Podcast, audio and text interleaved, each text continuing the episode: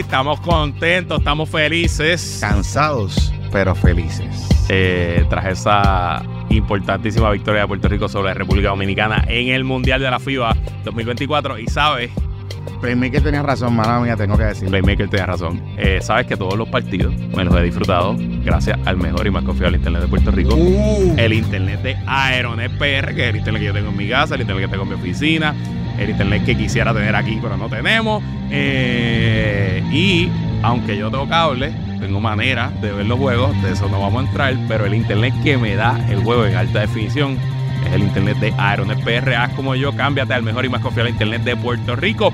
Con más de 20 años sirviendo al sector comercial y residencial, con un servicio 100% local y una conexión rápida, confiable y una estabilidad comprobada. Con Aeronet, tu servicio de negocio está siempre on. Ese nuevo servicio de Aeronet, el Dual Net Access, que combina las dos tecnologías de Aeronet la antena microondas en el techo de tu oficina, negocio eh, o casa con la fibra óptica por tierra para que tenga dos maneras de que te llegue el mejor internet de Puerto Rico a tu casa o a tu negocio y si se cae uno tengas el otro de backup. Llama ahora a Aeronet para que cheques los planes, los precios, las tarifas al 787-273-4143, 273-4143 o visita su website aeronetpr.com y recuerda que con Aeronet puedes hacer todo el proceso de suscripción por internet sin hablar con ni un solo ser humano. Qué chulo es no tener que hablar con ningún ser humano. Cámbiate ahora, no lo pienses más. Llama al 787-273-4143, 273-4143 o visita aeronetpr.com. Jonathan Lebron. Mira, espérate, este. ¡Wow! Digo, eh, Puerto Rico, patria mía. Ya, ya, que no te monetizan. mira, pero. Está ahí, está ahí. Este. ¿Qué tengo que decir? ¿Qué tienes que decir? Esto sale antes del. Sí, o sea, el, el domingo cuando esto salga, a lo mejor estamos llorando porque perdimos No, contra Italia. El juego va a quebrar. El juego a las 4 de la mañana. Y esto sale a ¿A las las 8. 4 de la tarde? No, a las 4 de la mañana, cabrón. Ah, bueno, pues. sí, no, a las 4 de la tarde. Digo, pero está bien, no importa. Ajá. Este, vamos, a, vamos a hacerlo. Ajá, Vamos a hacerlo temporal. Eh, ajá. Puerto Rico demostró bien cabrón. O sea, República Dominicana venía haciendo eh, el highlight del torneo. O sea, Invicto. todo el mundo estaba hablando de ellos. Italia. Mucho, mucho, ey, mucho sandungue, qué sé yo. Mucho fronteadera. Mucha fronteadera. ¿no? Porque, porque básicamente que sí. Porque, ok, históricamente, Puerto Rico ha sido el papá de Dominicana en baloncesto. Sí, sí, no, estamos como 16 y 3 en competiciones FIBA. Eh, con- Ah, bueno, en el mundial. En, no, FIBA en general, porque eso incluye centro básquet y toda la cosa. Pero obviamente eh, Dominicana ha mejorado sustancialmente y en esta generación se pudiera decir que en papel ese equipo que presentó Dominicana era más talentoso que el equipo de Puerto Rico. Pero por eso es que se juegan los juegos, porque si no, por el papel, pues no Sí, nada, sí, ¿no? sí, sí. Y cogieron y querían barrer a Playmaker porque dijo que Carl, Carl Anthony Towns era un manilo. Ajá, ajá. esas cosas y qué sé yo.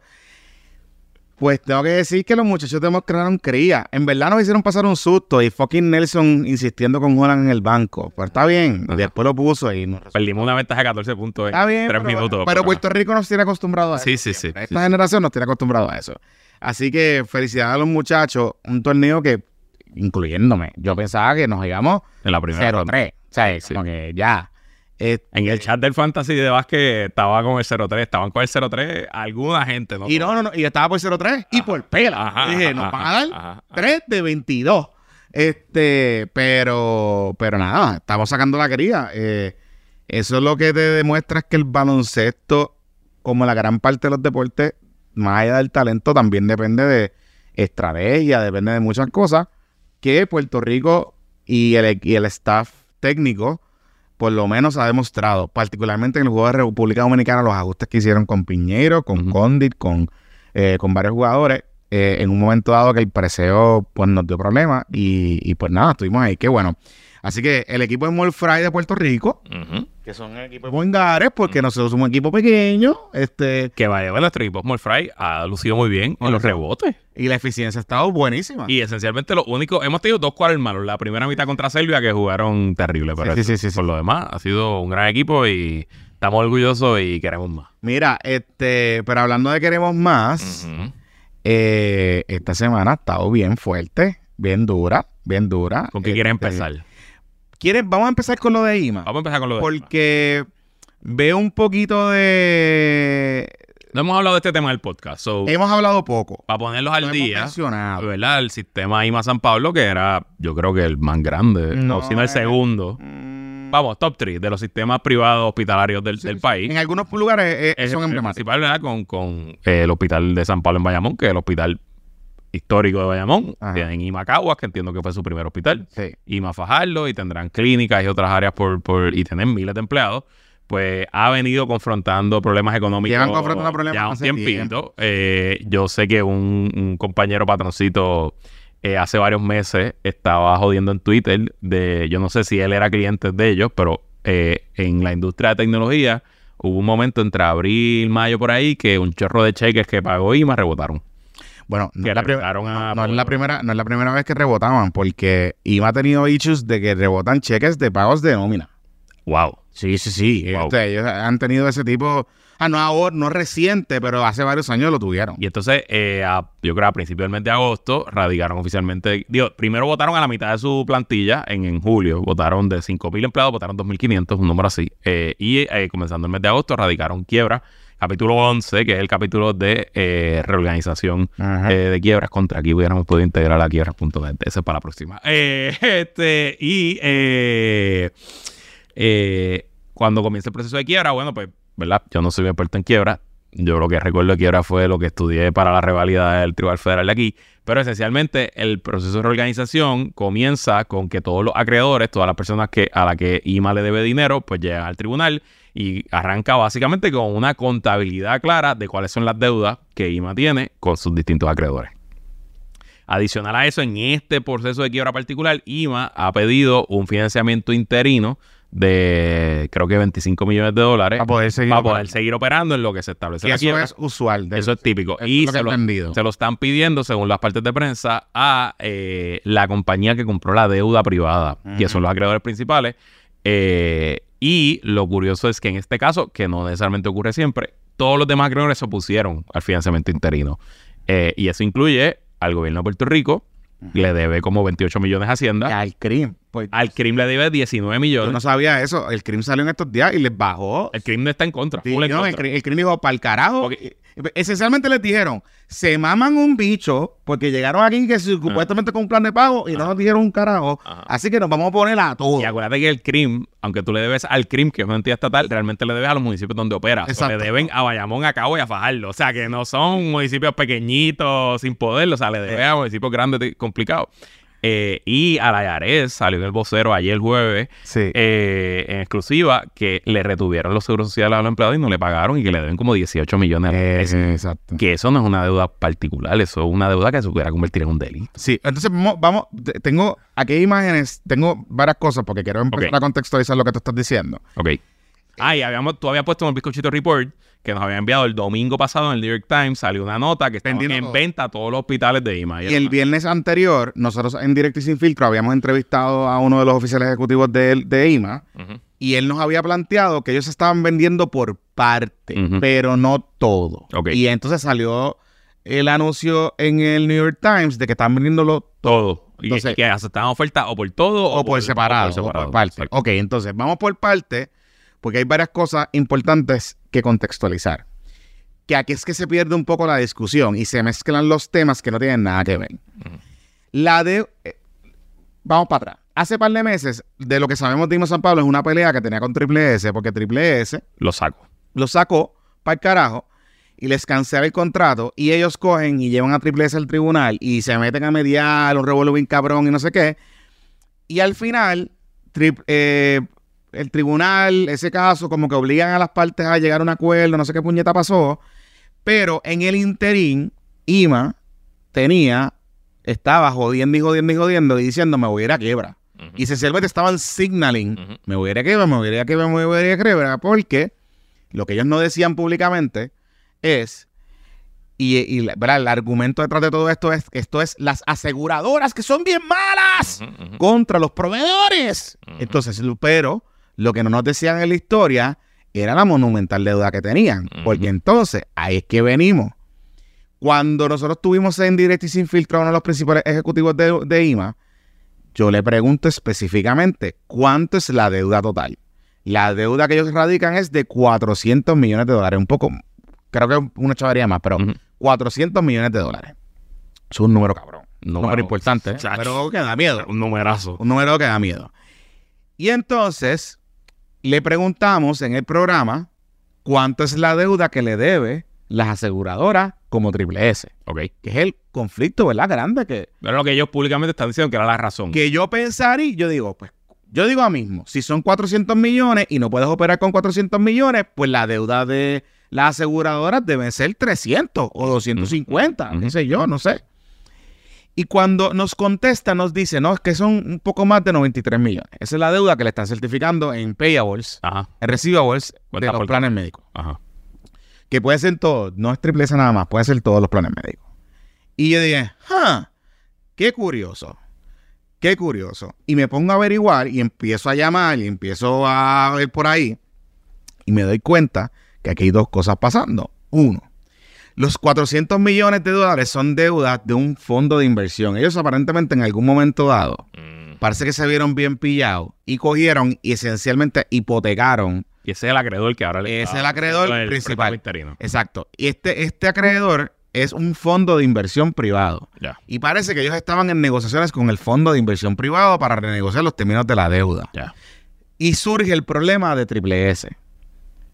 Lo que no nos dice el grupo IMA San Pablo es lo que mencionaba Luisito Marí ahorita, que ellos venían ya teniendo problemas con algunos proveedores en algunos pagos de algunos servicios. De hecho, no solo con tecnología, sé que hay suministros médicos que le cerraron las cuentas, sé que hay un montón de cosas que son del diario, o sea, de la operación diaria de un, de un hospital Ya. de un hospital.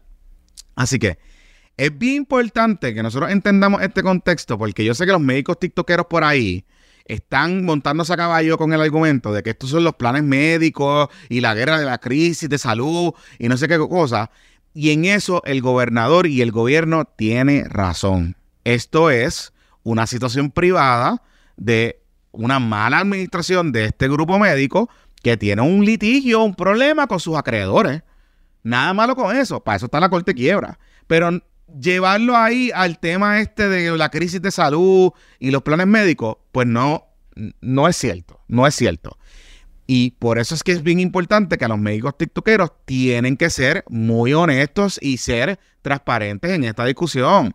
Porque por empujar su tema, su talking point, que tiene muchos puntos válidos, yo no estoy diciendo que no los tengan. Pero lo que le está pasando a IMA San Pablo no tiene nada que ver con el sistema de salud. Nada que ver con el sistema de salud. Muy probablemente exacerbó y aceleró el problema. Pero no tiene que ver nada con el sistema de salud. La deuda es de 400 millones de dólares, Corillo. 400 millones. Y los planes médicos le deben 93. Entonces, ¿qué pasa? Que los textos de quiebra son públicos Ajá. Los los filing. los filing. Y yo no sé mucho de esto igual que tú, pero leo las cosas. Claro, sabemos leer, sabemos leer. Sabemos leer, sabemos leer inglés, Ajá. ¿verdad? Porque pues Calvin School, con el San José, o sea, ¿sabes? En la casa. Así- Este, así. así que podemos entender más o menos las cosas. Ajá. Y consulté a varios de los nuestros amigos que son contables, que saben de estas pendejas más que nosotros. Y me enviaron varias cosas que me llamaron la atención. Pepito, vamos a usar el mismo orden. Del, del- vamos a usar el primero que dice emphasis on matter regarding going concern. Going concern. Ajá. Vamos a explicar qué es un going El going concern. concern es un término financiero que Ajá. esencialmente eh, cuando una entidad está en distress, está en un, eh, un proceso difícil económico, pues el going concern es la razón. Cuando Puerto Rico estaba en quiebra, que todavía está en quiebra, pero ¿verdad? el going concern de Puerto Rico era que no teníamos chavos suficientes para pagar los, los bonos, ¿verdad? Pues ese era por ahí va el asunto. Sí. Ah. Importante porque el going concern incluye muchas cosas. Y desde el punto de vista de materia contable, los contables o los auditores de las entidades tienen que hacer unas notas. ¿verdad? El informe, digamos, es un informe financiero, pero en el informe financiero tienen que incluir unas notas. Pues ahí se incluyen demandas, exposiciones que puedes tener, todo ese tipo, de- ¿verdad? Todo ese tipo de cosas. Y me llama la atención que hay una nota al calce en unos informes auditados que están circulando por ahí de la entidad de IMA San Pablo, donde, y vamos Concha. a ver la imagen, Concha, papito. eh, donde eh, el auditor, en el informe auditado, incluyen un énfasis en unos going concerns, en unas notas explicativas en los financial statements de IMA San Pablo. Incluyendo esta nota que me llamó sustancialmente la atención. These matters raise substantial doubt about the company ability to continue as a going concern. ¿Qué pasa? Que el going concern lo que dice es, bueno, en el año próximo de este informe auditado, esta compañía tiene capacidad o no para continuar operando. Y según los auditores del propio IMA San Pablo en estos informes auditados, están diciendo que hay sustancialmente riesgo para que esta entidad no pueda continuar operando en los próximos 12 meses. Exacto. Eso Dice- básicamente es lo que dice. Y dice aquí también, Grupo Iván San Pablo está ahora mismo en el proceso de negociar eh, con sus a- a- eh, acreedores, ¿verdad? Con los que le prestaron en una consolidación, reestructuración o refinanciamiento de la deuda establecida, de la deuda existente. Estas negociaciones no han sido completadas a la fecha de este reporte. Sí. Consecuentemente, la compañía, eh, la habilidad de la compañía es eh, de continuar operando, es muy dependiente en una negociación eh, este, exitosa de sus términos de deuda y cambiar la operación para hacerla nuevamente profitable. Eh, A- a- hablando, y un poco, regreso con nosotros, Pepito, a- hablando un poco de lo que, de lo que quiere decir todo esto, y aquellos que hemos participado en algún, de alguna manera u otra, hemos estado envueltos en algún proceso de auditoría en alguna empresa, en alguna entidad, o hemos leído algunos de estos procesos, sabemos que los auditores son bien jodones. Y los auditores están, y, de, y de hecho, es su licencia, es su hecho, nombre, lo que, después- lo- de hecho, después de las crisis financieras recientes, más todavía. están más todavía. Claro. Y te preguntan cuánta mierda hay. Yo he estado sentado en reuniones que van desde recibo hasta contrato.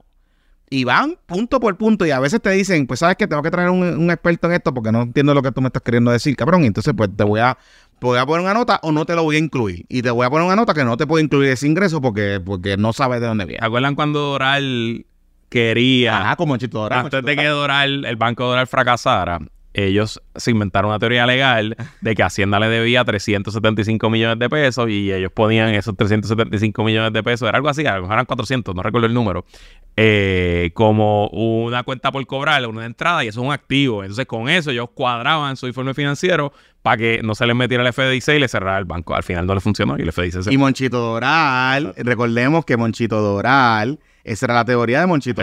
Y decían que era persecución política, que. Melba, que Melga, Melba Costa, secretaria haciendo de Alejandro El Chapayano, darle a los chavos. Hicieron toda una teoría y trajeron a, a esta gente a hacerle campaña en contra de Alejandro. Le hicieron una campaña cabrona. sacaron los anuncios del Washington Post y esa jodienda. O sea, sí, sí, sí, sí, sí. Era Y eso. al final en el Supremo ganan. Ellos, pre- ellos, ellos terminan ganando ese caso. Sí, pero no lo podían usar como un activo. No. O sea, no. después- O sea, ellos terminan ganando en, en la, en la controversia de la creencia contra Hacienda. Terminan ganando, pero entonces ahí viene promesa y le tumban la pendeja. Exacto. Anyway. Entonces, cuando uno va, cuando uno va a las listas de acreedores del gobierno de Puerto Rico, que las ponen en, en lista de cantidad, Ajá. número uno, Doral Bank. Exacto. Así es. Así es. Está ahí metido. Así que Monchito Doral, pues, no ganó. Anyway, Ok. cerrando ese paréntesis. Lo que me llama la atención es la segunda imagen que vamos a ustedes a presentarle. Esto se llama Catch and Cash Equi- Equivalence. Esencialmente son el dinero que hay en la cuenta, en las cuentas de la entidad. Y dice aquí en este informe, estoy hablando de los años 21 y 20. Estoy, mire la fecha, esto es de hace tres años, Corillo. Hace tres años, no es de ahora, hace tres años. Dice, as of December 31st of 2021 and 2020, book overdraft amounting, o sea, sobregiros en las cuentas. Diablo. Ellos estaban estimando entre 3 millones a 10 millones de dólares Diablo. en cuentas consolidadas y que la compañía solamente mantenía, solamente mantenía chavitos en unas cuentas que no estaban garantizadas, o sea, que no estaban aseguradas, Ujú. Entre algún momento dado entre 6 a 3 millones de pesos. Diablo. Cuando estoy hablando del draft, es que ellos estaban sobregirando con cojones en operaciones, Dándole para abajo. dándole para abajo A la crédito. y habían acumulado hasta 10. Se, se estimaba que solamente en overdraft estaban sobregirados entre 3 a 10 millones de pesos. Claro, esa es una fracción de la deuda de 400 millones de dólares. Pero es indicativo de los problemas severos operacionales de cash flow que tenía esta entidad antes inclusive de la guerra que tenían con Triple S. y con los activos y con los eh, planes médicos, toda la cosa. ¿Ok? Entonces vamos a la tercera, que es que aquí están los income tax, aquí, Aquí está, la clavada. aquí está la clavada de los taxis. Aquí es que está la clavada. Y aquí es que está, por eso es que yo decía, ahora ya entiendo por qué Green está tan encojonado. Y Pierluisi esencialmente también Dijo, dijo que, Drop dead dead. que si se mueren, se mueren, que el, el- el sistema de salud Puerto Rico puede absorber la pérdida de IMA. Yo no sé si eso es verdad, pero eso fue lo Yo- que el y vamos a entrar en eso ahora, vamos a entrar en eso ahora. Pero en esta tabla, que es la tercera, dice, durante los años del 2019 y 2018, habían unos planes de pago y unas cosas entre el CRIM y el Departamento de Hacienda. Pero para el año 21 y 20, ellos habían, aquí que está, habían acumulado unas deudas en retenciones de los empleados que no habían enviado al Departamento de Hacienda, entre otras cosas, entre en el 2021 de 19 millones de dólares, 19. en el 2020 de 11 millones de dólares y unas reservas que tenían ellos, estaban, parece que poniéndolas en los libros, pero no nos estaban pagando, de un millón de dólares entre años 20, 2021 y 2020. Dice aquí que estas cantidades, aunque las estaban reconociendo en los libros, estaban en proceso de renegociación con el CRIM y el Departamento del Tesoro local y ahora sabemos que la IRS también estaba eh, básicamente amenazándolos de hacerle un garnish a las cuentas. Así que, ¿por qué yo digo todo esto? ¿Verdad? Y por qué es importante que entendamos todo esto, repito, gente con nosotros. ¿Por qué, por qué yo digo todo esto? Porque hay que ver, y lo bueno de estos procesos de quiebra, y lo bueno de estos procesos es que siempre hay información. Y es cuestión de leer la información. Y aquí, y esto nosotros lo hemos hablado en un sinnúmero de ocasiones, los medios de comunicación, por las relaciones que tienen con, los, con algunas entidades o con algunos sectores en particulares, no cubren estos temas como se deben cubrir. Pues no, dice la noticia como se las dan. Pues allá recibieron un comunicado y lo publicaron y no sé qué, le hacen una pregunta a Pipo, le hacen una pregunta al otro y ya. ¿Al- ¿Alguien ha visto la versión de Triple S sobre este asunto? Por ejemplo, más allá de lo que sabemos del tribunal. No, no, no la hemos escuchado. No la hemos escuchado en ninguno de los medios. ¿Por qué? ¿Por qué?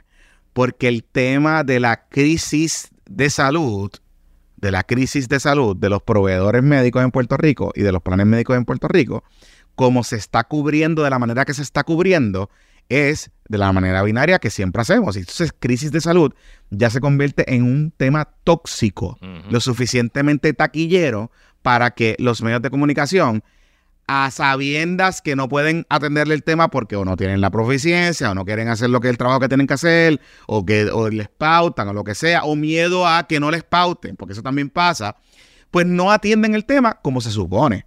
¿Qué pasa? Que entonces dejan allá afuera corriendo las cosas y vienen los muchachos tiktokeros o vienen los muchachos en los medios y lo que sea, o viene Branquita Gralao, por ahí por allá, y entonces se forma el revolú sin entrar en el detalle. Cuando el gobernador dice que el sistema de salud tiene la resiliencia para absorber eh, estas camas, es, él, tiene la- él tiene razón en lo que le está diciendo. Pero el subtexto de eso no es que el sistema tiene la- tenga la capacidad o no la tenga. El subtexto de esto es, si IMA San Pablo cree que el gobierno de Puerto Rico lo va a bailout, porque ellos son un hospital centinela, están bien jodidos. No va a pasar. Eso no va a pasar. O sea, el gobierno... el gobierno ahora mismo no está mostrando ningún interés. A lo mejor el gobierno pudiera entrar como inversionista nuevo y ayudar a un No está inversionista nuevo. Pero ahora con IMA no está mostrando ningún tipo de interés de ayudar a no IMA. importa. Punto. Es drop them dead. Que se, que se jodan. Y IMA recibió un montón de dinero de fondos federales por la pandemia. Ujú. Recibieron un montón de cosas. Entonces, volvemos a lo mismo. Ojo con este asunto. Y aquí hay otras cosas que yo sé que van a salir en ese caso. Como gastos, supuestos gastos operacionales de esa entidad, que eran gastos para otras cosas. Eh, son 400 millones de pesos, Corillo. 400 millones de dólares. Y si, y, y si, y volvemos, si tan importantes son, que yo creo que lo son, o sea, IMA San Pablo en Cagua, si mañana dejara de operar, es un vacío cabrón para esa, para esa región. Ahora, yo creo que aquí hay mucha gente y muchos hospitales, como Hospital Menonita y otros que han empezado a expandir operaciones, que muy probablemente estarían listos para ramp up o coger Comprar. parte de la operación Claro. en IMA. Pero también hay que ver los precios, porque Claro. eso es otra cosa. ¿Cómo quieren vender esto? Digo, lo venderán a lo que el juez de quiebra diga que se venda, a lo que el síndico de quiebra diga y, y, al- y lo comprará a un peso. O sea, el que lo termine comprando, porque la situación es tan grave como. Y esto, by the way, esto no son, estos son los estados financieros Sí, sí, sí. del año del 2020 y 2021. O sea, que esto es. Súmenle los 10 meses que ya, los 9 meses que ya llevamos de este año, que la situación está empeorando. O sea, que esos números deben ser aún. Están- Los o sea, actuales tienen que ser peores. Llevan operando en rojos 10 años. Pero quien termine comprando Ajá. va a comprar a precio de pescado. Claro, claro. Salir con hospital, porque siguen siendo hospitales cabrones. Claro. Y con una facultad cabrona. O sea, la facultad médica de ahí Eh, está grande, con un montón de cosas. Y el personal de ahí está salvaje. Y los, Digo, y a Fajardo lo vendieron. ya Falo lo vendieron, lo compró la doctora que ya había comprado El hospital de al lado. Exacto. Y que había hecho la. ¿Tú te acuerdas que ellos empezaron, cerraron la sala de parto? La de Bayamón fue la que cerraron. No, pero ellos cerraron una sala de parto Sí. allá en- en el este. Ok. Y esta doctora, que tiene una entidad allí, que pues, está- pues, básicamente compró esa sala. Ok. Y ahora, pues aparentemente ya compró también el hospital completo. Ok. Eh, si tú me dices a mí, ¿dónde hace más daño a la salida de IMA San Pablo en términos de, de sistema médico hospitalario? Fajardo. Fajardo. O sea, el área este, claro. ellos saldrían, si ellos salen de allí, eh, crea un problema cabrón. Digo, o sea, ahora hay un solo hospital en Fajardo. Una sola compañía. Sí, sí. Aunque tengan dos hospitales. Y presumo yo, porque es natural en cualquier negocio que se consolida, que habrán recortes en el hospital de, Claro, de pero, pero, pero desde el punto de vista de médico hospitalario, o sea, de servicios médicos hospitalarios, si tú me dices a mí, ¿dónde afecta bien cabrón la salida de IMA San Pablo? Fajardo. Porque inclusive en Bayamón, que ellos son el hospital más grande, o más, más viejo y más grande, ya en Bayamón hay otras operaciones que han ido creciendo poco a poco y, no, y yo estoy, estoy segurísimo que, por ejemplo, la gente que tiene Mana- el, el grupo médico de Manatí o cualquiera de estos hospitales estaría bien puesto para comprar esa operación. O sea, no, no veo un problema mayor en que ellos, en que se consiga un nuevo operador en el hospital de Bayamón. Y inclusive en el hospital de Caguas también. Porque donde ellos están, esa facilidad es bien grande, todo ese tipo de cosas. So que donde yo único veo un riesgo de servicios médicos donde alguien se pudiese ver afectado es en el caso de Fajardo. Que ya de por sí, cuando se- ellos cerraron la, la sala de parto, ahí se iba, se, se formó un revolú. Así que, mm, nada. El gobierno le está diciendo y Pipo estaba trayéndola ahí y dije, drop them dead. Sí, sí. Drop dead, Corillo. No eres too big to fail. No eres tú, Víctor Fail. No eres too big to fail. Nada, lamentable. Y obviamente no vamos a... Puerto Rico, el, los problemas- el salud, el sistema de salud de Puerto Rico tiene problemas. Pero aquí todo apunta a que el mayor problema fue un problema gerencial. Un El problema problema es que tenemos una jarana ahí. de y- decisiones, de cómo gastaban el dinero, cómo hacían las inversiones. Y al final del día, hasta dónde debe llegar el dinero de los contribuyentes puertorriqueños para salvar una empresa que quizás Digo- parece ser salvada. Hablando claro, no lo sé, pero no creo que el Departamento de Salud tenga herramientas para salvar una, para salvar una entidad. Ah, yo pensaría que, qué sé yo, habrá alguna interpretación de alguno de los fondos estos federales que quedan por ahí, pero yo no veo cómo el gobierno de Puerto Rico puede intervenir para salvar una entidad que debe 400 millones de pesos. No, además, la Junta de Control Fiscal no va a permitir nada. No va a permitir que el gobierno entre a hacer eso. O sea, no sé. ¿Entiendes? Como que, no sé. Anyway. Mira, eh, y para que no te pase como en San Pablo y hagas malas inversiones, Brad International Investments ofrece servicios relacionados a la finanza. Específicamente en Brad International crean y manejan cartelas de portfolio de inversión para clientes particulares, o sea, privados, no corporativos, que deseen invertir su dinero en la bolsa de valores en Nueva York. Tú haces la inversión y ellos se encargan del resto. Sácale dinero a tu dinero y hazte cargo de tu futuro. Bright International Investments es tu solución por un futuro brillante. Para más información, visita brightinternationalinvestments.com, brightinternationalinvestments.com. Oye, hablando, hablando para que te sobren más chavitos para invertir, eh, eh, cabrón, los que tengan préstamos estudiantiles, Corillo. Eh, recuerden que ya empieza el proceso. Ahora en septiembre. Ahora es septiembre eh, y acumular la deuda.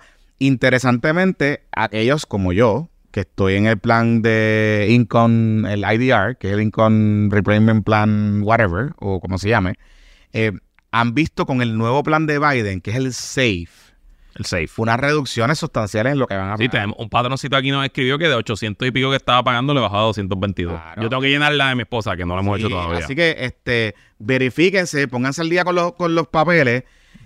Eh, yo sé que la gente ni se acordaba que tenía que pagar el préstamo, lo tienen que pagar el corrido, ujú. tienen que ver a- hacer algo, pero hay alternativa. El Safe ese parece que está funcionando súper bien y, y le reduce los pagos porque es igual, es, se comporta igual que el plan anterior, lo único que amplía la brecha Exacto. de lo que ellos consideran como un salario discrecional. Exacto. Así que reduce eh, la cantidad No, sustancial. y no, creo que ahora no puede pasar tu pago mínimo, no puede pasar más del, creo que del 6 o el 7% Sí. de tu ingreso. O sea, O sea, que está ahí- bueno. Por ahí es que está el asunto. Que sí. Está bueno, está bueno, está bueno. Así, Así que nada, vamos, chequearlo. Pendiente que sabemos que gran parte de nuestra audiencia está pagando préstamos estudiantiles. ¡Ay, qué dolor! dolor! Mira, eh, esta semana mm, eh, Datito se tiró para el Dorado. bueno, y El secreto peor guardado de, de la política puertorriqueña. no tan solo es que se tiró, es que barre el piso allí con todo el mundo. Sí. Bueno, lo tuviste aquí en... Lo Él, tuviste, está- él estuvo en Mediatur. lo- él, él lo dijo en Protadura, pero lo tuviste aquí en, Sí, sí, sí, en sí. directo y sin filtro. Le bajó duro al Pablito José, a Huevito. ¿Qué le Huevito dijo? le dijo que, que básicamente que él en, en Dorado va a hacer todo lo posible porque él pierda. Oh, wow. Eh, entre otras palabras, Ok, está que los votos se cuentan en Dorado. Algo así le dijo. Ok, ok, ok. Y le dijo a Carlitos López que le dijo que era un mellao. Sí, pues Carlitos le dijo... ¿Qué, qué fue lo que dijo Carlitos? Que, Tatito? que Que Dorado es mucho a un mellao. mucho- es mucho... Mucho chicharrón por Mucho mellao. chicharrón por mellao, exacto. Ajá. Ok, ¿Y, y y- qué le dijo Tatito aquí? Y Tatito le dijo que celebraste antes de tiempo y que te- se lo va a limpiar. Ok, ok, Yo no sé. Aparentemente hay números. Yo no sé. Aparentemente hay un número en. Él dijo que encuestó, te dijo. Sí. Aparentemente hay números en Dorado. Y que él no está ganando. Pero no está peleando por 50. Exactamente. Él te dijo que estaba peleando como por 10, fue lo que te O menos, creo. O sea, que está como empate. o Ok, menos, O sea, como que qué sé yo. No sé. Bueno, en el último informe de, que, de, de ingresos del comité Tatito, él tenía chocado el 30 de junio Ah. 150 mil dólares en cash en su cuenta. Y ha hecho varios fundraisers y hubo uno en agosto que de hecho yo, yo, yo le mandé unos chavitos. Transparencia, ¿viste? Eh, Transparencia. lo digo, lo Ah, pueden ok. buscar. No, Digo, lo pueden buscar. no está informado todavía, así que probablemente no está, pero le mandé 250 pesos. Eh, Tatito ha sido mi cliente. su- yo le he trabajado sus campañas políticas desde el 2016. Eh, no sé si voy a trabajarle esta primaria, no me ha pedido nada, pero si me pide, a lo mejor lo ayudo. Eh, este, pero anoche en el Zoom nos fuimos en, en la búsqueda de cuánto había gastado Carlitos López, alcalde dorado, en el 2020 y en esa campaña del 2020 que ganó cómodamente, él gastó 150 mil dólares. O sea que ya Tatito tiene en el banco lo- todo lo que había gastado Carlitos López en el 2020. Yo presumo que Carlitos López está preparándose y está levantando dinero también porque eso va a ser una primaria Dura. A tu, a tu agendel. Eh, y va a ser una primaria que va a ir a televisión. Estoy seguro que va a haber comerciales de televisión, va a haber anuncios de Radio Nacional, van a haber periódicos, van a haber medios digitales. Comprarán todos los billboards que existen en Dorado, todas las Bueno, entradas. está comprando los billboards de la la gasolinera. el pa- pan. pa' que uno, o sea, nosotros nos enteramos que él estaba en campaña porque unos, eh, unos, unos podcast escuchas de Dorado nos empezaron a enviar Ajá, ajá. la foto. Mira este cabrón, me sale en todos lados. Y yo, Exacto. puñeta, ¿qué es esto? Y, Exacto. y les tengo una anécdota bonita de cómo es la política en Dorado. Eh, en el 1999 hubo la primaria, la famosa primaria para la comisaria residente entre mi tío Aníbal Acevedo Vila y eh, José Alfredo Hernández Mayoral. Eh, y en Dorado específicamente son rafaelistas hasta el Ñu, tanto así que hay una estatua de Hernández Colón en la plaza de Dorado que la construyó Carlitos López. Y no sabía. Sí, sí, hay una plaza allí, hay una estatua en la plaza. Y Carlito, pues obviamente hizo campaña con José Alfredo por todo Dorado. Y un día, pues mi tío y su equipo de operaciones de campo decide, vamos a caminar en Dorado. Y yo recuerdo, ya en el 98, 9, yo tenía 16 años, yo estuve ese día allí. Claro, tenía 16 años en el 99. Sí, cabrón. Yo soy un- tú eras un niño y yo soy un viejo. Eh, Wow. y yo recuerdo eh, la calle principal del Pueblo Dorado, tú sabes que tú pasas Sí, el pueblo sí, y sí. después hay un residencial público, pues por ahí la caminata Y fue que por- el residencial queda como. Está aquí la el residencial está aquí y la calle está aquí. Exacto. Bien cerca. Pues, pues la caminata fue por ese, por esa, por esa eh, calle, toda esa calle. Yo no sé hasta dónde llegamos, pero caminamos toda esa calle. Y yo recuerdo porque tengo la memoria de que la gente nos cerraba las ventanas Miami. Tú, tú- nosotros caminando y tú veías las ventanas Miami así cerrando para que nadie en Dorado pensara que esa gente estaba con Aníbal. O sea, porque simplemente el nivel de, de orden y control que tenía Carlitos López en esa época, no creo que sea el mismo ahora, era así. O sea, que esa campaña, Datito caminando, Carlitos caminando, caravanas cruzándose, eso va a ser la puño y. Sí, sí. Y si usted piensa que Dorado es fino, este, digamos, por los muchachos 22, Ajá, Dorado ajá. del Mar y todas Ajá. esas cosas.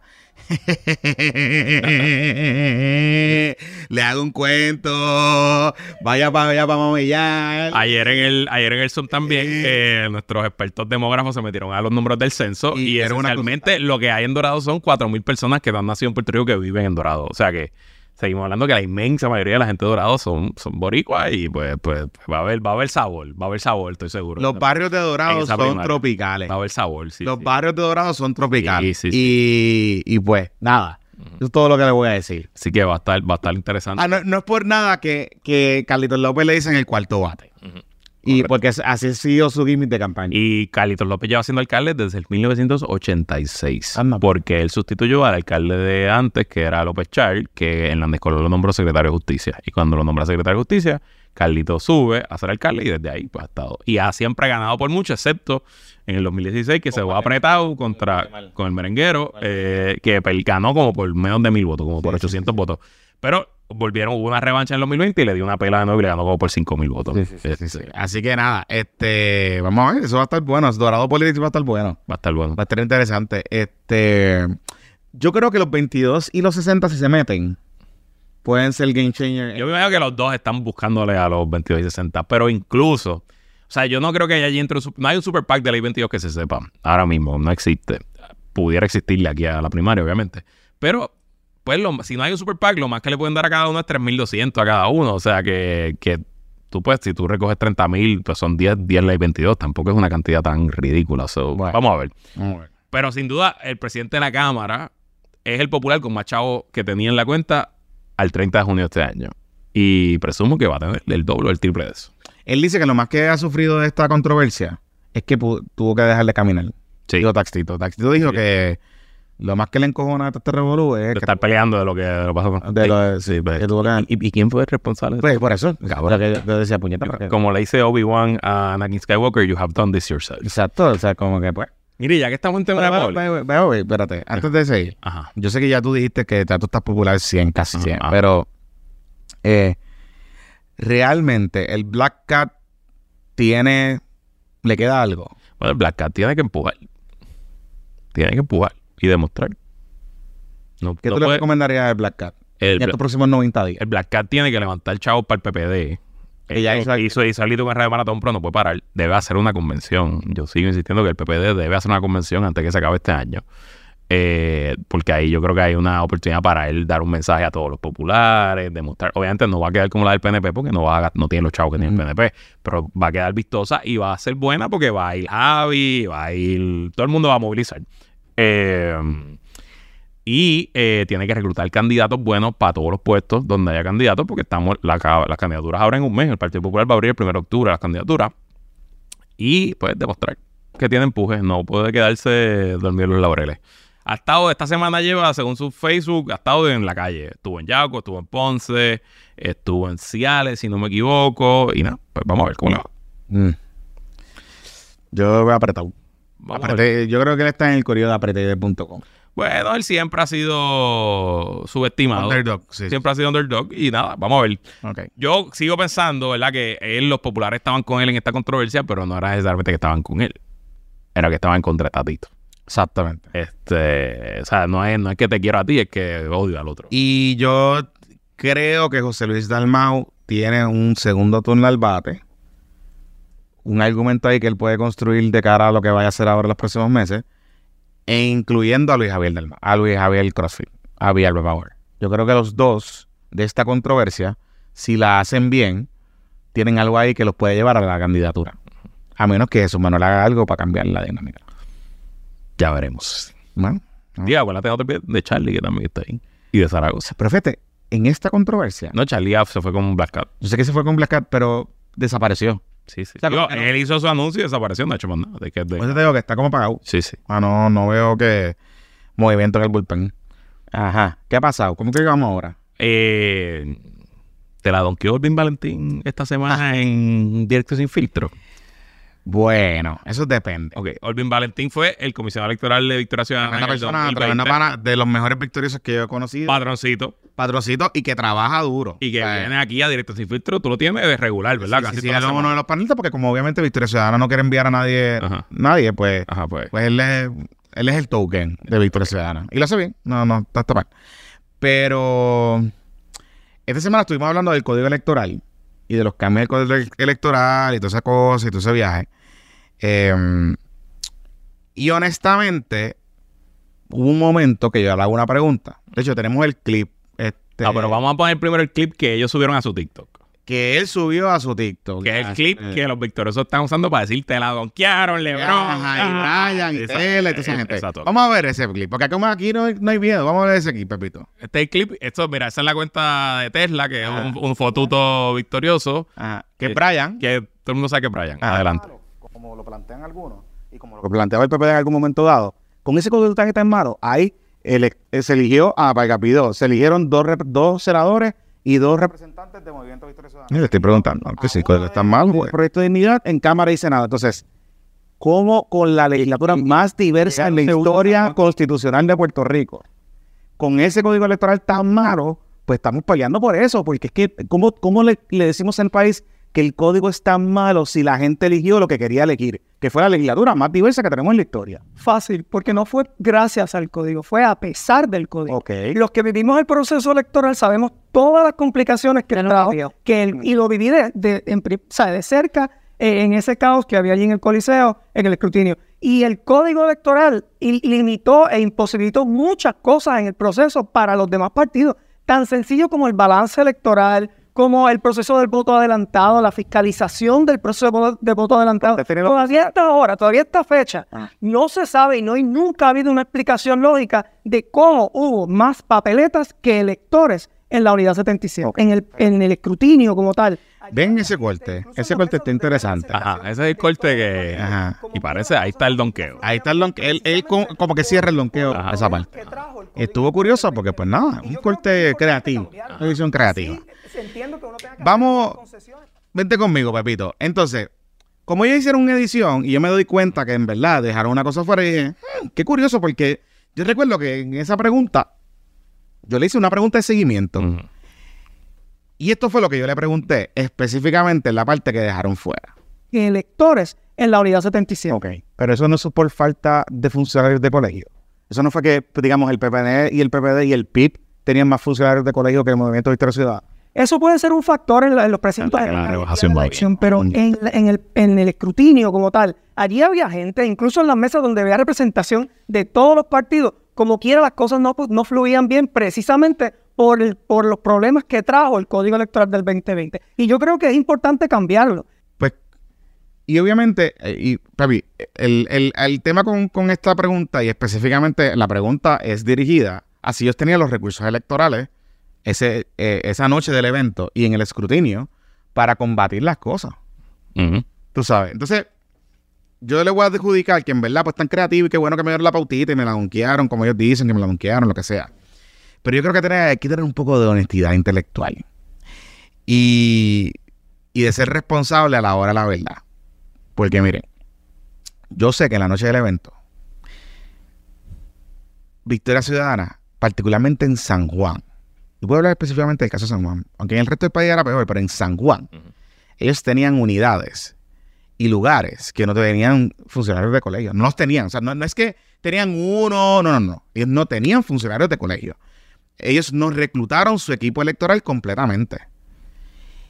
Y yo sé, porque esa noche yo estuve en comunicación, a pesar de que ellos me odian y hablan mucha mierda, ellos estaban averiguando, tratando de averiguar por cualquier razón o por cual- de cualquier manera cómo se estaba comportando electoralmente Manuel Natal contra Miguel Romero esa noche del evento. Gente cercana al equipo de Manuel Natal, que estaban listos para conceder la derrota esa noche y que no iban a hacer nada en la celebración del comité, no sabían qué estaba pasando a ciencia cierta. Y hubo gente como yo y otros que teníamos información y teníamos acerca, teníamos fuentes que estaban corriendo en el proceso de los otros partidos que le estábamos diciendo a la gente de Victoria Ciudadana, yo no sé qué puñeta ustedes están haciendo, pero ustedes no han perdido la elección. Tienen que empaquetar el comité allí y tienen que demostrar que esto no se ha acabado porque no se ha acabado. Literalmente esto era como una escena de la película Recount con Al Gore y, lo que estaba pasando en Florida, que Al Gore estaba de camino literalmente a conceder la, la, victoria y su equipo de trabajo le dice, tienes que parar, no puedes hacer esa mierda porque tenemos un problema con los números. Y eso era lo que estaba pasando. Todo el mundo sabía, todo el mundo sabía que esa noche Manuel Natal y Miguel Romero estaban cerrados y que Manuel Natal le ganó la noche del evento. Todo el mundo lo sabía, excepto Victoria Ciudadana. ¿Y por qué Victoria Ciudadana no lo sabía? Porque Victoria Ciudadana no tenía los funcionarios de colegio porque no hicieron el trabajo electoral que tenían que hacer. Y esa es la verdad. Segundo punto. Esto no lo digo yo, esto es la que hay. El caso papelonero donde Manuelito Rodríguez Banche representando a Victoria Ciudadana hizo el papelón de la vida, donde ellos alegaron fraude no pudieron demostrar ni en una sola instancia que se cometió fraude electoral con los votos de Victoria Ciudadana. Ni una sola vez. A pesar de que tenían declaraciones juradas, a pesar de que sentaron al papelonero ahora que dice ser el periodista allí a declarar. Al a, a, sin filtro. Eh. sin filtro, prensa, el, que ahora es informante del FBI, de hecho, chota del FBI. Eh, a pesar de todo eso y de que la prensa los estaba cargando una y otra vez, no pudieron demostrar que en efecto se cometió fraude electoral con evidencia en un tribunal. Y esa es la realidad. Yo no estoy diciendo que no se cometió. Yo no estoy diciendo que no hubo irregularidades, las hubo. Pero no las pudieron demostrar. No las pudieron demostrar. Y eso es un problema del código. Es un problema del código que ustedes no tuvieran funcionarios electorales suficientes para contar los votos en la noche de la elección. Es un problema del código que ustedes no tuvieran funcionarios suficientes para contar los votos en las mesas de escrutinio. Es un problema del código que Victoria Ciudadana todos los días en el escrutinio, todos los días, porque lo veíamos a través de las redes sociales, todos los días tenía que salir a la calle a pedir reclutar gente para contar los votos en el escrutinio, mientras el PNP y el PPD tenían gente ahí, ay, me van a decir, claro, porque es que como ellos tienen destaques ilimitados, pues entonces la gente puede ir allí porque entonces les pagan y les pagan, qué sé yo. Eso es verdad, es verdad, tienen toda la razón.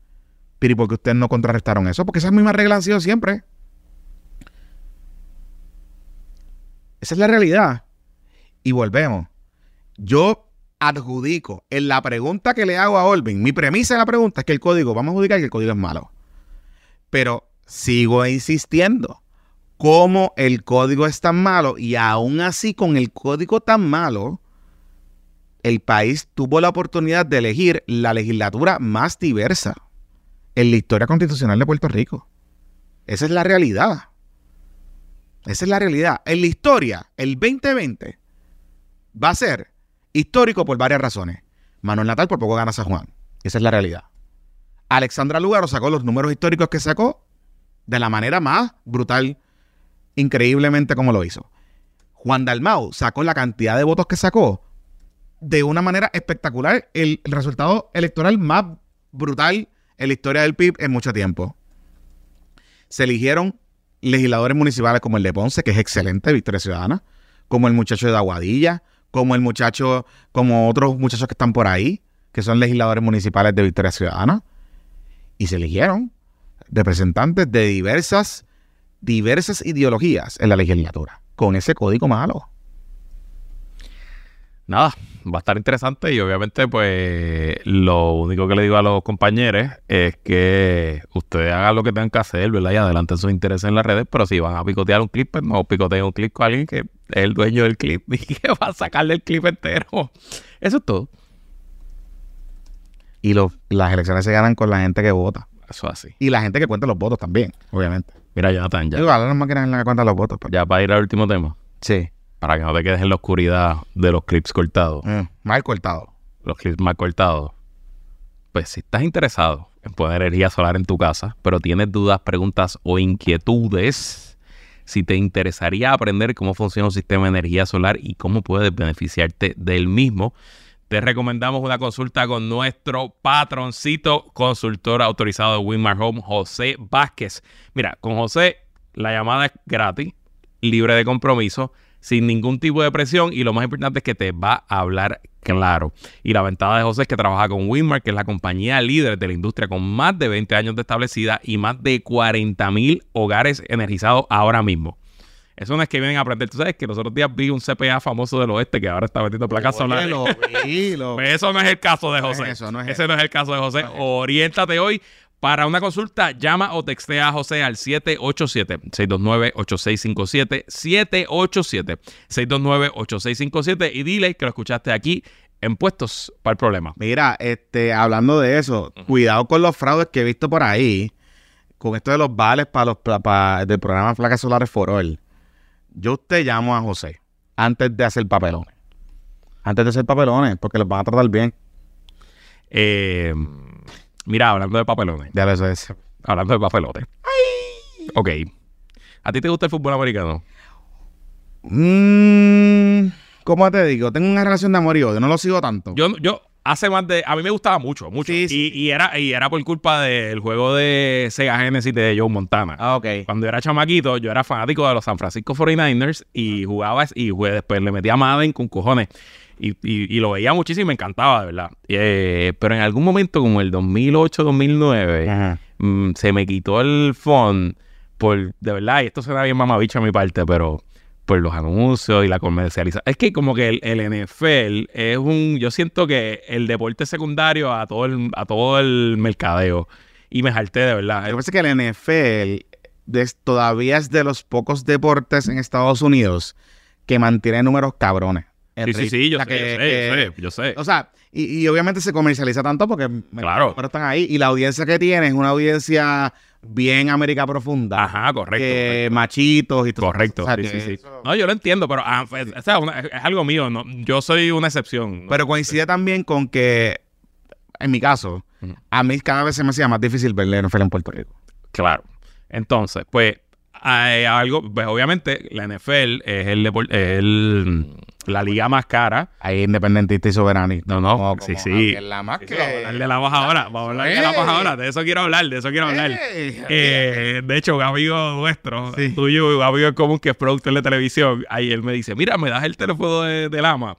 Y yo se lo paso. Me dice, no te quiero decir para qué. Y yo, qué raro, porque, o sea, como que qué weird. Y después descubrí que era por este tema. Ajá. ¿Verdad? Pues el NFL eh, programa es bien eh, fotuto NFL, pero heavy. pues, Sí. vende sus derechos súper caros. Y todas las compañías se pelean por eso, tanto así que han entrado eh, jugadores del Internet. Amazon eh, tiene los derechos de los ellos- Thursday Night Football. Porque eh, este, esencialmente el NFL, eh, los números están y tan y tan cabrones que ellos son dueños de un día a la- de varios días a la semana. Exacto. Está el Monday Night Football, está el Thursday Night Football y, el dom- Thursday, y los domingos todo el y los domingos todo el día. Correcto. Eh, ¿Verdad?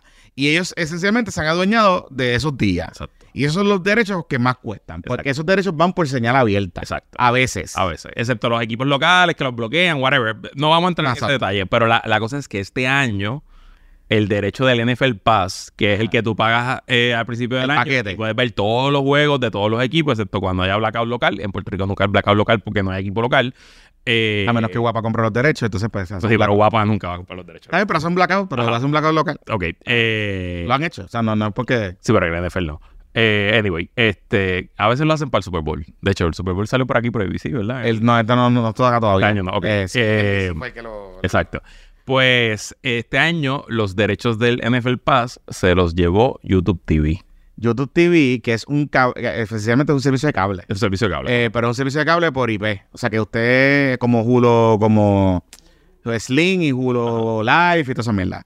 Esos servicios en Puerto Rico tienen un montón de problemas. Este, porque la manera en que cada uno de esos servicios tiene negociado sus contratos y qué sé yo, Puerto Rico cae como que fuera de los Estados Unidos, cae dentro de Estados Unidos y qué sé yo. Y Ujú. parece que eso es lo que está pasando con NFL TV. Con NFL League Pass. es que yo entiendo que aquí tú no puedes coger YouTube TV, period, punto y se No lo acabó. puedes coger. Y entonces, ahora mismo, si usted es boricua, viviendo en PR, Necesita un VPN. necesita un... Aunque pague YouTube TV, no va a poder tener acceso hecho, a... no necesita un VPN. De hecho, te digo más. Yo intenté hacerlo con VPN. Ajá. Y Pero necesita, necesita la suscripción y el, lo que pasa es que la tarjeta de crédito te va a decir Puerto Rico a lo no mejor... solo eso, que ellos te ponen geolocation. Te piden, Ajá. te piden que tú le prendas el location de la computadora. El, Ah, ¿sabes que la mayoría de el las del browser. del browser tienen ya está el loca- ¿sabes qué están? Para Para- así. que son unos mamabichos. Sí. Sí. eso sí que son unos mamabichos. Sí, pero pues- Plus, pero anyway, Carajo de Paramount Plus. bueno, no te, No, no. o sea, Los fanáticos de Star Trek están no tan solo, no tan solo eso, que CB CBS todavía es un network heavy. Exacto. O sea, tú puedes, no puedes ver... Porque CBS, Paramount Plus lo que hizo es que esencialmente sacó de todos los streamers todo su contenido y tú tienes que ir a Paramount Plus. Eso no lo puedes ver. Exacto. Ajá, pero dale, sí. Bueno, entonces, pues ayer, yo no sé si qué fue, mandaron un comunicado de prensa o. te habilita. No, ok, el director de Prafa, Ah. Dávila Colón, envía una carta. habilita, perna, cabrón, no diga Dávila Colón. Ah, pero Dávila. habilita, te habilita, te habilita, déjalo de habilita. Este, El hijo de Dávila Colón, te habilita. Eh, El ahora el nuevo mejor amigo de los soberanistas. Pues Dávila Perna envía una carta oficial al NFL, que en verdad no es realmente de que se le quiere enviar a Google, este, eh, abogando por Puerto Rico, como que mira, está cabrón, que no tenemos el NFL Pass, que qué puñeta vamos a hacer. Y eso le jode también el negocio a, a los sports bar, porque... Eso le jode. En verdad, eh, hay, sea- hay un argumento económico ahí. o sea, Exacto. porque, porque no va a poder poner todos los juegos en el 24 o ahí en los amigos de eh, ahí en San Patricio.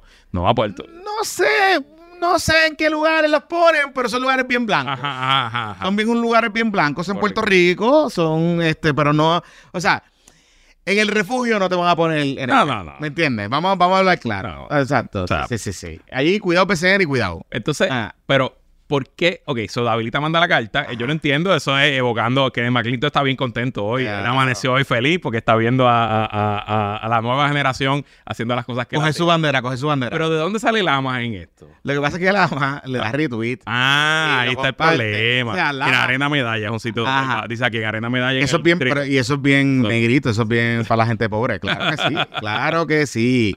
Este, sí, porque en la escuela en Puerto Rico es de gente bien, tú sabes, este, clase de media baja. Anyway, la cosa es que Lama le da retweet y obviamente le contestan y barren a Lama, porque pues, Lama siempre se mete en problemas, porque como Lama es amigo de estar en pared de guayabera con, con sobrinos Ajá. y conmigo, pues los odiantes salen y Ajá. se la donkean a veces y todo ese tipo de cosas. Pues Ajá. aprovecharon este tema y lo barrieron un poquito. Sí. Porque él como que le dio la razón a lo que está, a la gestión que estaba haciendo Luis Dávila Perna. Yo llamé a Davilita el viernes por la mañana. Ok, lo tuviste en la radio. Y el viernes por la mañana y le pregunté, mira, ¿qué es esto? Esto parece como un show.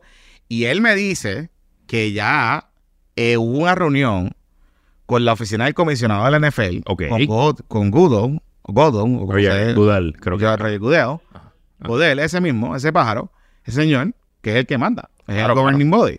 Que, que, by the way, paréntesis, la NFL no tiene un governing body porque la NFL es solamente de Estados Unidos. So, no es como la FIBA ni la FIFA. ni Correcto, sí, no hay una federación internacional. Ellos mismos son ellos Sí, mismos. no hay una federación internacional de No hay fútbol un americano. tribunal supremo de NFL. No, no. Entonces, la cosa es que, que cuando, pues, aparentemente me está contando, qué sé yo, y que supuestamente, lo que él me explica es, en Puerto Rico el League Pass estaba disponible a través de DirecTV. DirecTV tenía Ya. sus derechos. Ya. Entonces NFL vendió los derechos a YouTube TV y ahora no hay League Pass para nadie. Para nadie, punto. Porque a menos que tú tengas YouTube TV, pues, ¿qué pasa? Que la liga empieza en dos semanas o en una semana, creo que empieza la temporada. Y lo que se han dado cuenta los amigos, porque sé que esto- yo estoy en algunos de los chats de la resistencia, etcétera, que dicen que, que no pueden ver NFL, que no se puede ver, que bueno. Yo imagino que esto se clava, porque en México hay fanáticas de NFL. Claro. Eh, en NFL ha Sí, hecho allá- varios, juegos. en pero allá en Azteca. esta, pero fuera de, es un tema de Estados O sea, Unidos. es culpa de Lela. Es un tema de que YouTube TV no opera en Puerto Rico. Ok.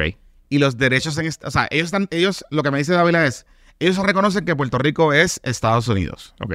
Pero YouTube TV como infraestructura, como es un... O sea, no es, eh, no es un canal de YouTube, es un es una plataforma. Pues aparentemente YouTube TV con sus otros providers, y estoy casi seguro que tienen que ver los canales locales en esto, y les voy a explicar por qué.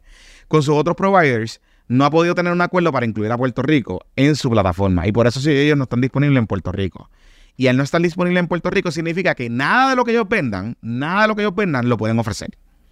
O sea, no pueden hacer como un carve out, decir, pues puedo vender League Pass, no pueden hacerlo. Aparentemente, según me explicó Davilita, YouTube TV está tratando de cuadrar algo que pueda tener el servicio de YouTube TV en Puerto Rico parcial y ofrecer el NFL League Pass en Puerto Rico. Eso es lo que parece ser que por ahí es que van las negociaciones Ok. que sería una, una cuestión parcial.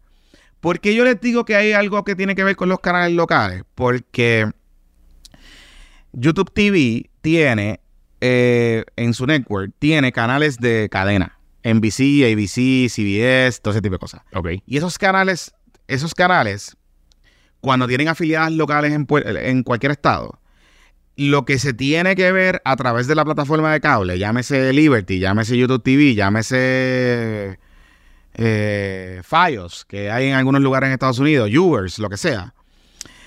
Tú tienes que ver la señal local, la señal local de la afiliada de ese network. Es decir, el caso de ABC.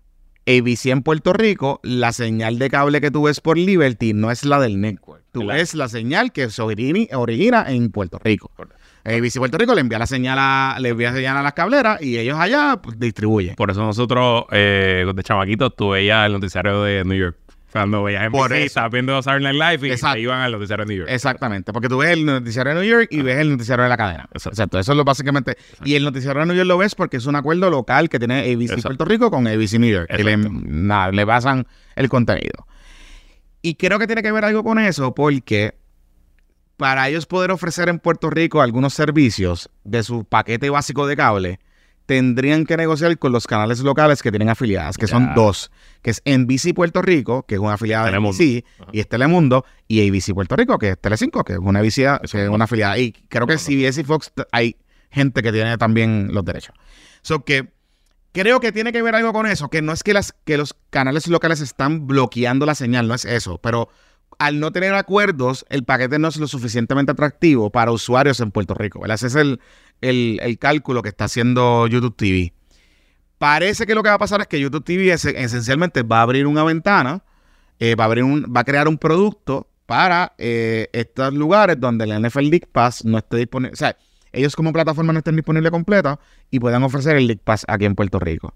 Eh, no sé si, o sea, el plan de Dávila parece que, o la promesa es que eso, eso esté antes de que empiece la temporada, pero eso no, parece que no va, no se sabe. No se sabe qué puede, qué puede pasar Cuando dice aquí Lamas que por eso es que pasan los mierdas de juegos de los Jets y los Giants, porque como aquí las afiliadas son las de Nueva York, pues hay que chuparse las mierdas de juegos de los Jets y los Giants. Pero, por- pero, ¿por qué él está? Ah, es que él es Miami Dolphins. Digo, yo no sé, pero que entiendo que los Jets son una mierda. Y ha sido una mierda por los últimos años. Los, los, ah, que favorito dice ahora. Pepito que los Jets están favoritos. Claro, pero no te pongas a guayarte con las apuestas ahora, con que, diciendo que es favorito y después en papel. Mira, Pepito, y tú vas a hacer la apuesta de NFL, eso lo vas a incluir ahora en, tu, en tu tus predicciones. Tu, cosa de contenido. en tu cosa de- Ah, dice que ya está ganando con college football, pues qué bien. De, de hecho, este, en Netflix les recomiendo. eh, hay una serie.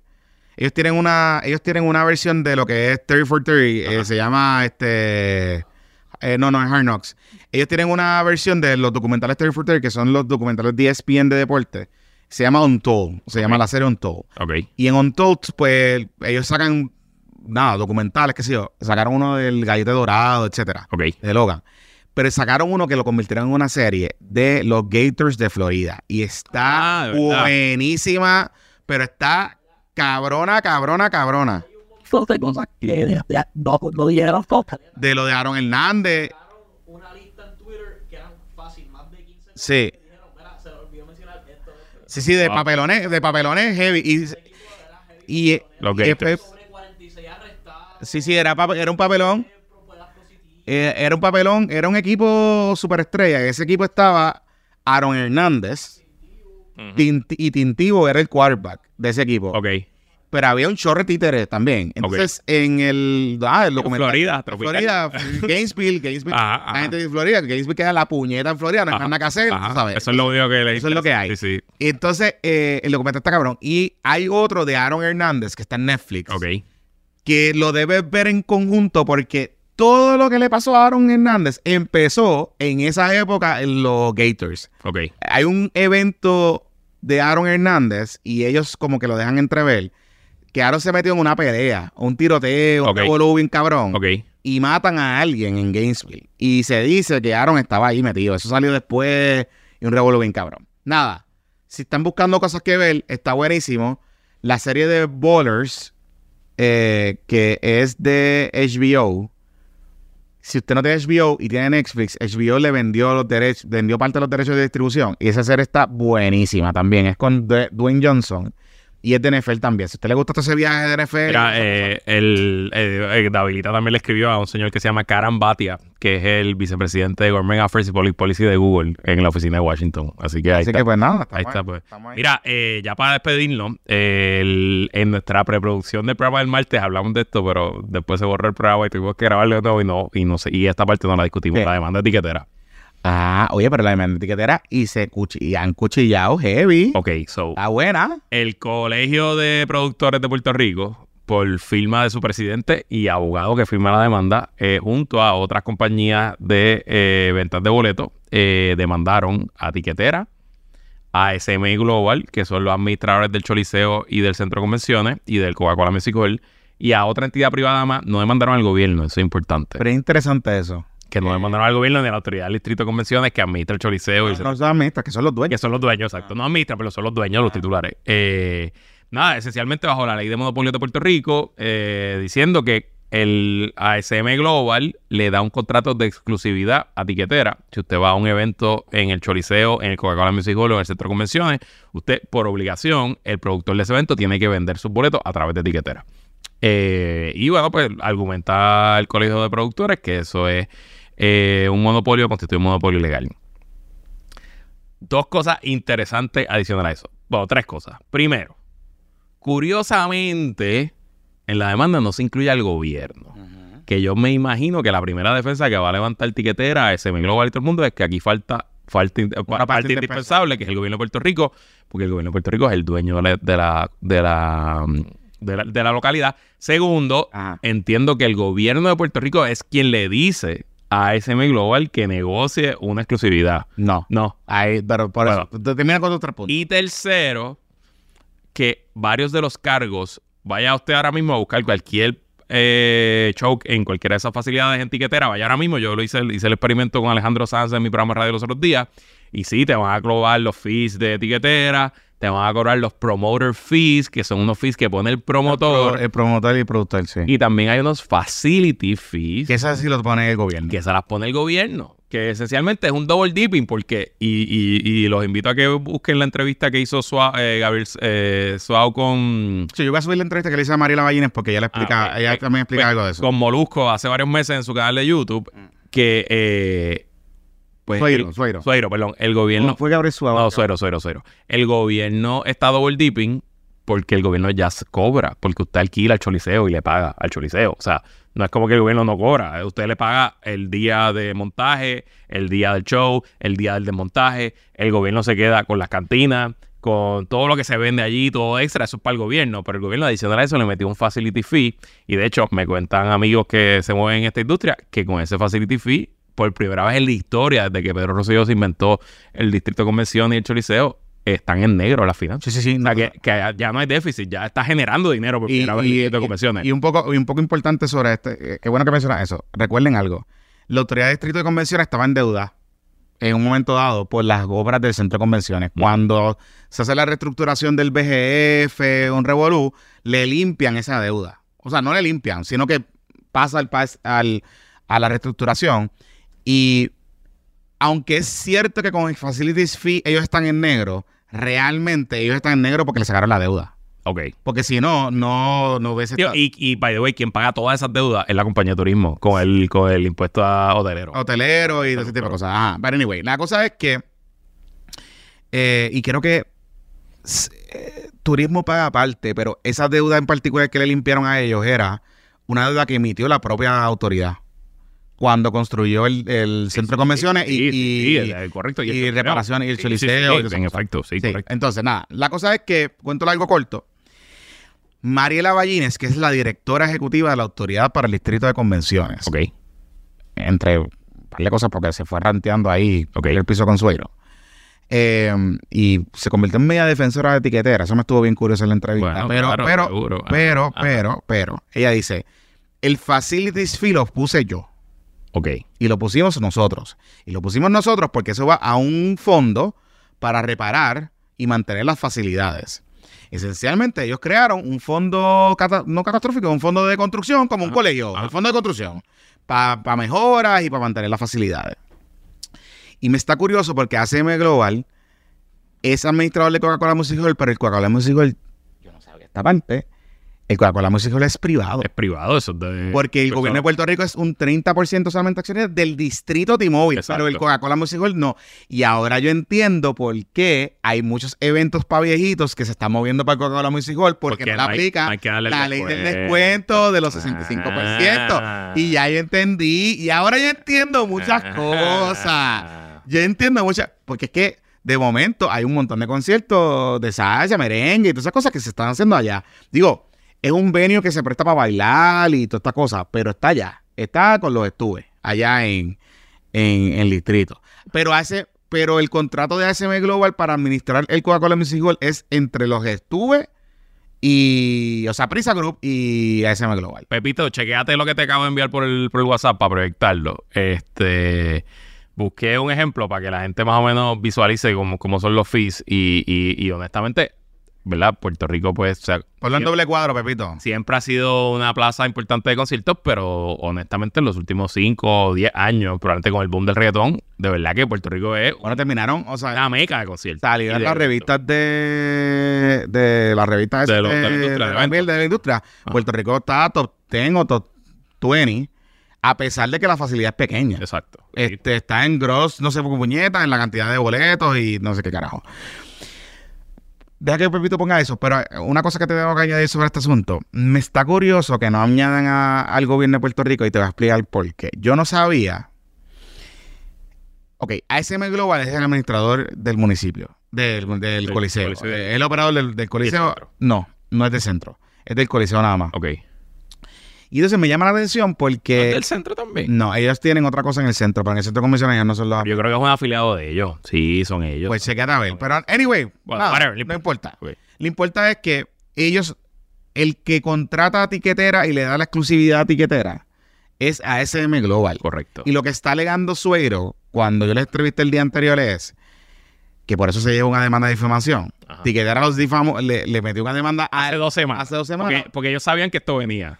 No porque ellos sabían que esto venía, Ajá. porque Sueiro se fue, creo que a Molusco y otro sitio. Fue a Molusco. Fue Y dijo y hubo que un ellos- foro que se llamaba El Negocio de los Eventos. Ellos cogió, y Suero cogió allí y despotricó y les dijo que ellos estaban teniendo un kickback ilegal y que le daban por debajo de la mesa a, a SM Global, parte de los chavos, y que SM Global está haciendo un double dip. ¿A quién es el abogado de la demanda de difamación? ¿De quién? De, De tiquetera. Era contra Zoiro. ¿Quién? Eh, Bruce Willis Antonio. Ah, sí. sí. Sí, sí, sí. Yo encontré esa demanda buscando la demanda de etiquetera. Fui a Sumac y hice una búsqueda y dije, adiós, espérate, hay otra cosa aquí. Y era dos semanas antes y dije, ah, pero mira, qué qué curioso. chévere, mira qué Qué lindo. chévere. Y, y se han dicho barbaridades. Sí. Pues Suero, porque, oye, tú decís que, que tú coges un kickback, eso es ilegal. Ajá. Eso, es, Claro, eso está al garete. Es ilegal, Eso correcto. está al garete. Excepto el de publicidad. Eh, ok, ajá. Eh, Mira, mira ok, dónde está. Mira, esto que estoy proyectando es el concierto de eh, Alejandro Sanz, que Ajá. es el Choliseo ahora en septiembre, no sé bien. Busqué un boleto de 200 dólares ahí en Arena en el medio. entonces, pues vamos, 200 pesos. El Ivo de 200, 23 dólares. ¿Ok? Está bien, estamos cuadrados. Y por ahí vienen los fees. Service fees and credit card, que yo presumo que eso es tiquetera. 6.75. Ujú. Y eso tiene su IBU. Así que ahí son 78 centavos por encima. Promoter fee. No sé quién está trayendo a Alejandro Sanz. eh, pero whatever, quien sea. eh, pues también está cobrando ahí su fisito bueno. Y se está metiendo. Ahí se me fue. El promotor del fee lo pone el productor. El productor. 46. No, no, ese es el IBU. Ese es el IBU. No, el promoter fee es antes. 4 dólares. Mira para allá, es una O clavada. sea, que ahí ya te metieron cuatro pesitos más. Y entonces eh, tiene su IBU, que son cuarenta y pico centavos. Y luego de eso viene el facility fee, que es lo que cobra la autoridad del distrito de convención. Son dos Que pesitos. ese es el que vamos a ponerle el cargo Mariela. El cargo María la Ballina. Son dos pesitos y eso tiene su IBU también, son 23 centavos. Exacto. O Y no, que- no hay- no hay cargo de Ángel Mato. Aquí me pregunto que si Ángel Mato. No, hay Ángel cargo Mato no puede Mato. Ángel cargo. No, aquí no hay Pero cargo. se puede poner creativo, pero no hay cargo. Así que su boletito de 200 pesos le salen 237,22. Correcto. Y obviamente nadie va, no, no, eso incluye todo, eso Ok. incluye. Y obviamente nadie va a un concierto solo. O sea que eh, si usted va a llevar a su pareja como un regalo o porque son bien fanáticos de Alejandro Sanz, pues usted va a pagar 70 dólares en fees adicionales a los 400 que le está costando la taquilla. So, suma, suma, se acumula. Y lo peor de todo es que si le pasara algo a Alejandro Sanz, no le, Dios, Dios lo cuide y que no le pase nada y el concierto se cancelara, a usted le devuelven 400 dólares de sus dos taquillas, pero esos 70 pesitos en fees no se los devuelven. Bueno, eh, Mariela Ballena dice que el facility fee lo devuelven. Eso dijo ella. Yo no sé, yo no, no, no recuerdo la última vez que, porque eso siempre ha sido un tema, de devolver los, los fees. A mí me pasó con el concierto de y el Bison que se canceló por el COVID, que yo compré como 10 taquillas y mm, no me acuerdo, la, la transacción en la tarjeta de crédito fueron como 1.300 y pico y me devolvieron como 1.100 y pico. Sí. Yo te voy a decir algo. Mm. Yo creo que el colegio de productores lo que está tratando de provocar aquí, este, bebito, y zumba para acá, el... Yo creo que el colegio de productores lo que está tratando de provocar aquí es que ellos guisen del supuesto kickback que puede estar recibiendo Ya. la Gema Global. Ya. Porque si uno ve cómo han ido aumentando los promoters fees, ellos están offsetting los costos por ahí. Claro.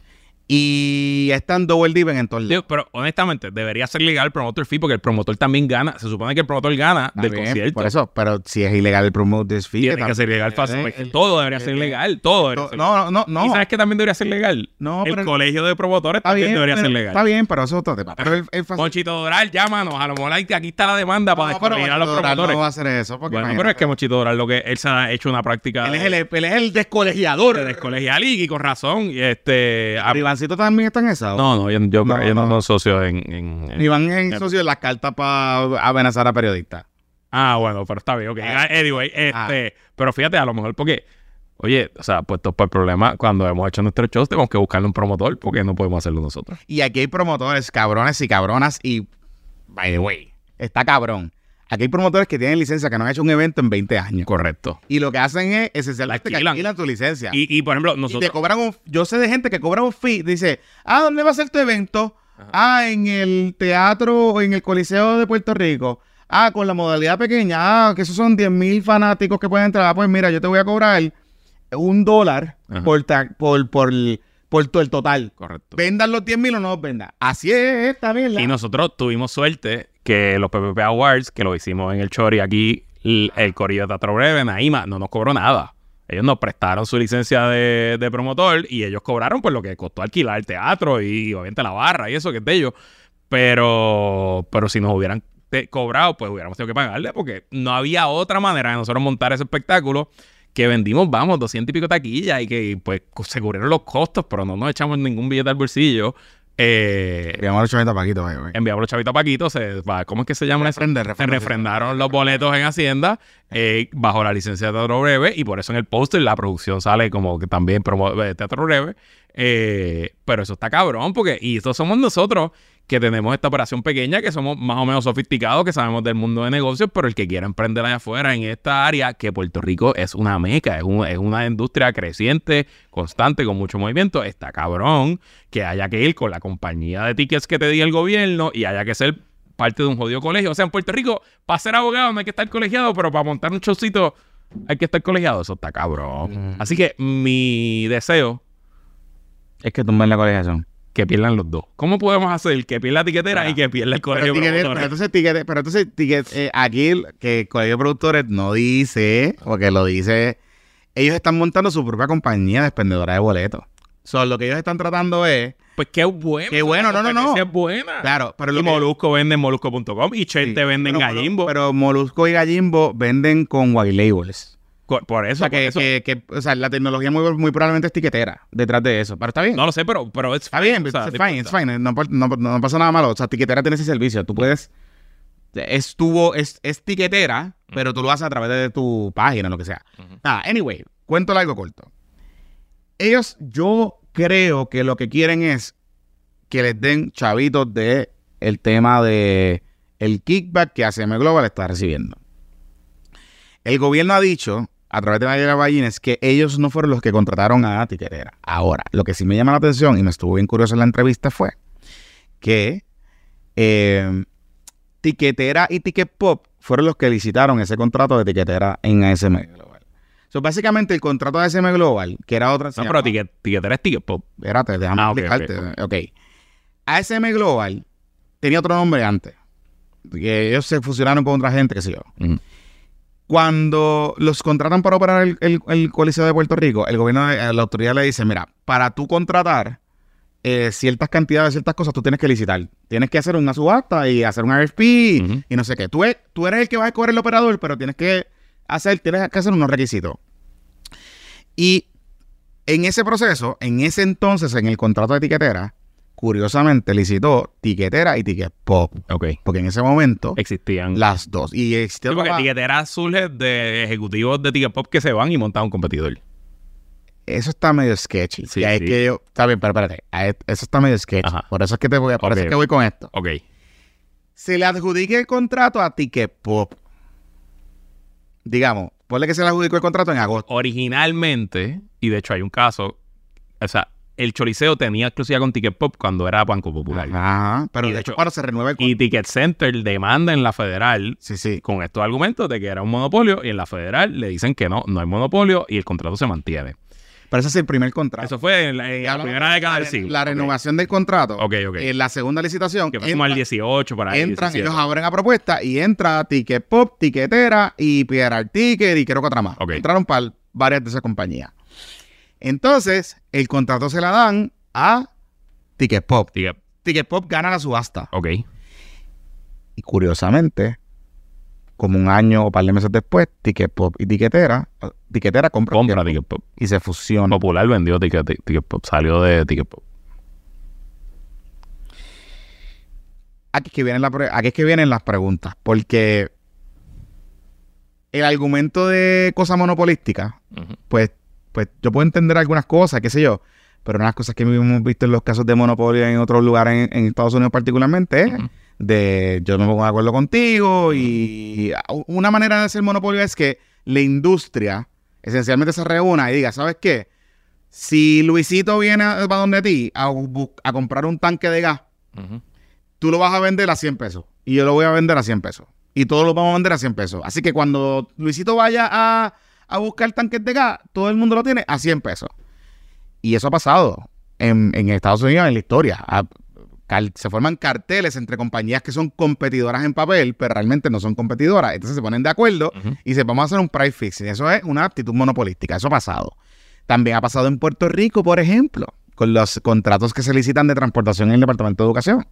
Eso se ha reseñado, que compañías de transporte se ponen de acuerdo, todo el mundo licita lo mismo, todo el mundo licita lo mismo y se reparten el bacalao. Ese era el caso de Oscar Santa María. Exacto. Y de JR exacto, se reparten el bacalao. Eso es lo que dice Tatito Transport.